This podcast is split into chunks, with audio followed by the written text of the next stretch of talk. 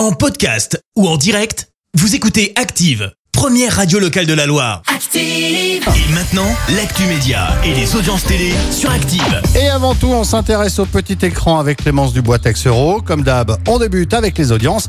Et c'est France 2 qui a été leader hier soir. Avec le film Drame en haute mer qui a rassemblé près de 3 millions et demi de personnes hier soir, ça représente 16% de part d'audience. Derrière, on retrouve TF1 avec la série The Undoing.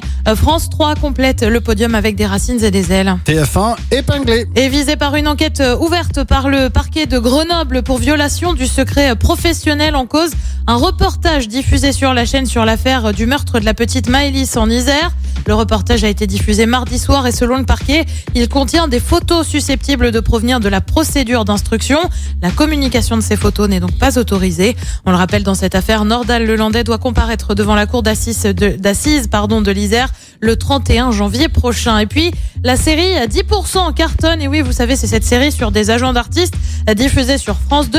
Eh bien, ça cartonne tellement que des remakes à l'international sont envisagés. Disney Plus et HBO se seraient placés. Les remakes devraient notamment être adaptés en Indonésie, Corée du Sud, aux Philippines.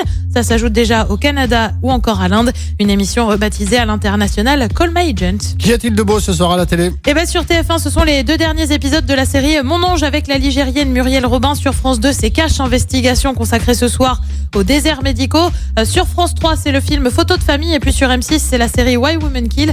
C'est à partir de 21h10. Merci beaucoup Clémence. On se retrouve tout à l'heure, 10h. Pour l'actu, à tout à l'heure. À tout à l'heure. D'ici là, voici Camila Cabello sur Active. Merci, vous avez écouté Active Radio, la première radio locale de la Loire. Active.